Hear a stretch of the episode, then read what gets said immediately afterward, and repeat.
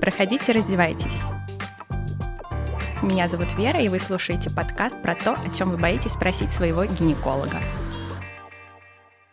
И сегодня мы поговорим о болезненных менструациях или дисменорее. На самом деле это одна из а, распространенных гинекологических проблем среди всех женщин, независимо от возраста, расы и так далее. Его распространенность колеблется где-то от 16 до 91%. И при этом сильная боль наблюдается до 30% женщин. То есть каждая третья женщина из тех, кто испытывает болезнь менструации, будет испытывать очень сильные боли, которые могут мешать ее трудоспособности. Женщина не может выйти на работу, потому что ей сильно больно. Параллельно с болезненностью может еще наблюдаться и выраженные желудочно-кишечные симптомы, то есть тошнота, вздутие живота, диарея, запоры или то и другое, рвота, раздражительность, головная боль бывает, боль в пояснице. Дисменорея бывает двух видов, первичная и вторичная. Сегодня мы будем больше говорить о первичной. Первичная — это такая схваткообразная боль, возникающая до или во время менструации. И мы при первичной дисменорее не видим каких-то объективных причин, которые могут приводить к этой болезненности во время менструации. Вторичная же дисменорея связана уже с нарушением работы репродуктивной системы. Такая боль, как правило, усиливается со временем, длится обычно дольше, чем просто во время менструации. И причинами вторичной дисменореи будут уже гинекологические какие-то заболевания, например, эндометриоз, миомы, какие-то пороки развития половых органов и так далее. Причины первичной дисменореи известны, это повышение уровня простагландинов, но почему так происходит, изучено недостаточно. Повышение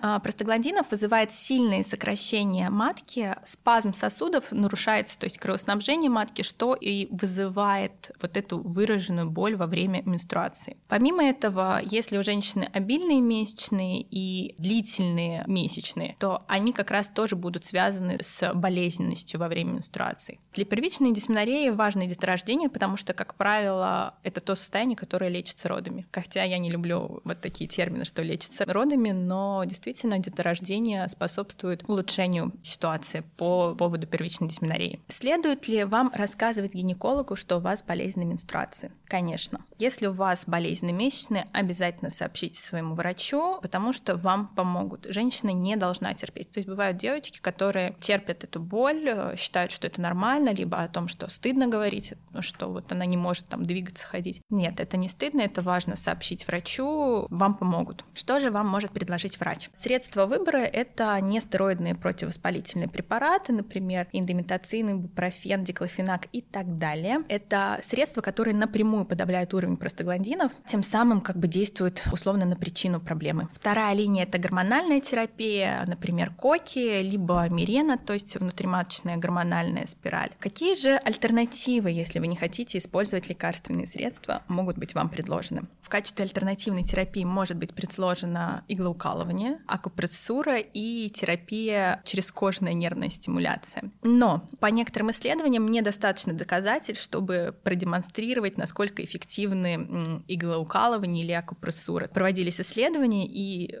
Кому-то кололи в нужные точки иголочки, кому-то рандомно, и эффект оказался одинаковым. Ну, плюс-минус там немножко различался, поэтому на самом деле будем говорить, что это с низкой эффективностью терапия. Существуют и другие методы, например, это умственные методы борьбы с болью, то есть методы биологической обратной связи, когда поведенческая терапия, то есть это вы работаете с психологами, вас учат немножко по-другому ощущать эту боль. Опять же, исследования показывают, что это терапия с низкой эффективностью, но тем не менее есть те, кому это помогает. Далее есть женщины, которые любят массаж и могут считать, что это помогает при э, болезненных менструациях. На самом деле доказано, что массаж неэффективен. По поводу высокой черезкожной электрической стимуляции нервов, значит, она должна рассматриваться как дополнительное лечение у женщин, которые либо не могут, либо не хотят использовать э, традиционную терапию препаратами. Это очень интересная штука. Раньше были прям такие габаритные аппараты, когда женщина отправлялась на физиопроцедуры. Сейчас же есть портативное устройство. Я когда готовила эпизод, мне теперь, конечно, Инстаграм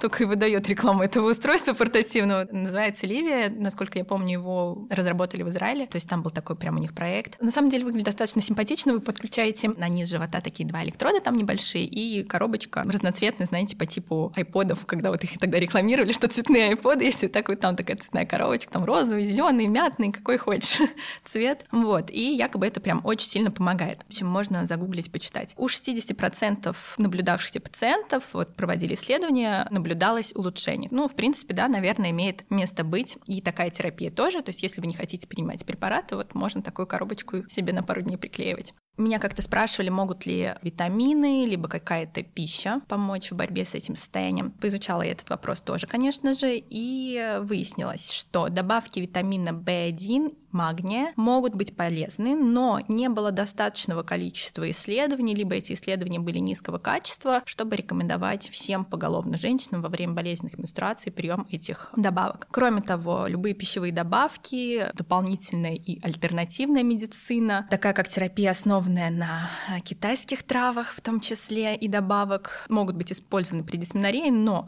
они не регулируются FDA, поэтому, опять же, да, в целом недостаточно доказательств, чтобы рекомендовать их как вариант лечения. Что еще? Витамин В6 тоже якобы может помогать, но может и не помогать. Опять же, говорят о том, что исследований мало. Рыбий жир, э, здесь уже не столько витамин D важен в рыбьем жире, сколько омега-3 жирные кислоты, также могут уменьшить боль. Опять же, ученые говорят, что необходимы дополнительные исследования исследования. Какая побочка может быть, кстати, от рыбового жира? Об этом иногда забывают. Может включать тошноту и обострение акне. Может быть, это для вас неприятно, имейте в виду. Имбирь. В некоторых руководствах, э, по-моему, Великобритании имбирь идет даже там чуть ли не первой линии, что можно рекомендовать женщинам в качестве альтернативного метода лечения. Но такая база есть исследование, как Кохрейн, говорит, что, опять же, да, исследований недостаточно. Таким образом, все существующие биологически активные добавки и питание лечение, по большому счету, вы можете использовать как вариант, но факт того, что вам помогут или не помогут, не доказан. Единственное но по поводу изменений в диете, одно исследование показало значительную связь между вегетарианской диетой с низким содержанием жиров и уменьшением симптомов болезненности. Вероятно, что как-то вегетарианская диета влияет на метаболизм простагландинов, но исследование было слишком малым, чтобы давать окончательные какие-то результаты. Там всего исследовалось 33 женщины. Вот, но тем не менее, да, такое исследование есть, что у вегетарианок болезненность во время месячных случается реже. Вернемся к витамину D в 2021 году. Его исследовали применимо к болезненности менструации. Показалось, что низкие уровни витамина D и кальция обратно пропорциональны тяжести первичной дисменории. То есть чем ниже уровень витамина D и кальция, тем выше шанс того, что у вас будет болезненность месячных. Поэтому, опять же, да, вот дефицит витамина D, наверное, его стоит исключить. Касаемо каких-то трав и добавок, еще раз вернемся к этому вопросу, было исследование, что женщины применяли солодку во время болезненных менструациях. И вот здесь, опять же, да, к вопросу, что я просто там какие-то травки употребляю. Имеем в виду, что солодка достаточно токсическое вещество, может приводить к гипертонии, к нервной анорексии и так далее. Не любая травка безвредна. Есть токсические травки, поэтому все же желательно обсуждать с врачом все ваши методы лечения и все, что вы употребляете. Как вы можете помочь себе дома до того, как пойти к доктору, если у вас вот здесь сейчас болит? Первое – это прикладывайте тепло. Есть исследование, которое показало, что тепловой пластырь температуры 39 градусов Цельсия, который использовался в течение 12 часов, оказался столь же эффективным, как ибупрофен. То есть эффективность приема НПВС и тепла плюс-минус одинаковая. Есть исследования, которые показывают даже, что тепло помогает лучше, чем прием анальгетиков. Но вот исследование, кстати, да, именно 39 градусов было хорошо.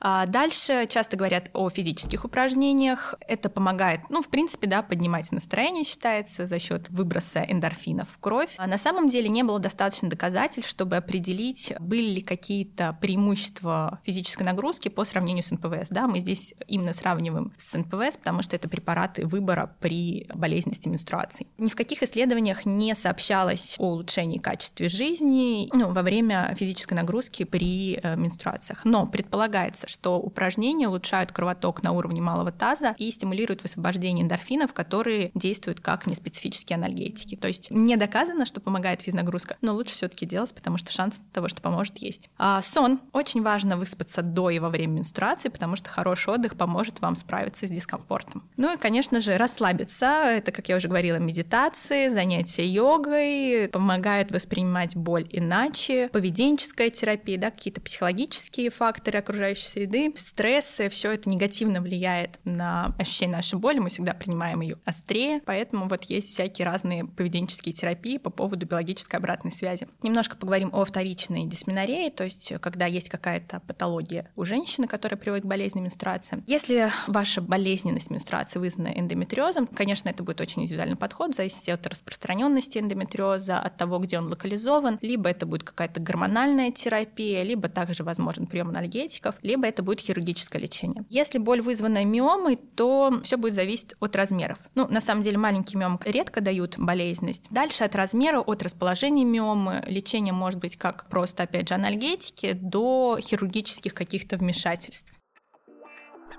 Резюмируем. Болезненность менструации случается до 90% случаев. До 30% из них это сильная болезненность менструации, которая нарушает повседневную жизнь женщины. Боль терпеть не нужно. Это не стыдно сказать своему врачу о том, что болит. Вас поймут и помогут. Нужно жить комфортно. Присылайте свои вопросы и темы для эпизодов на мою почту. Подписывайтесь на мой телеграм-канал, в котором будут анонсы и обсуждение эпизодов. Все ссылки будут в описании. Ставьте оценки, пишите комментарии в том приложении, в котором слушаете этот подкаст.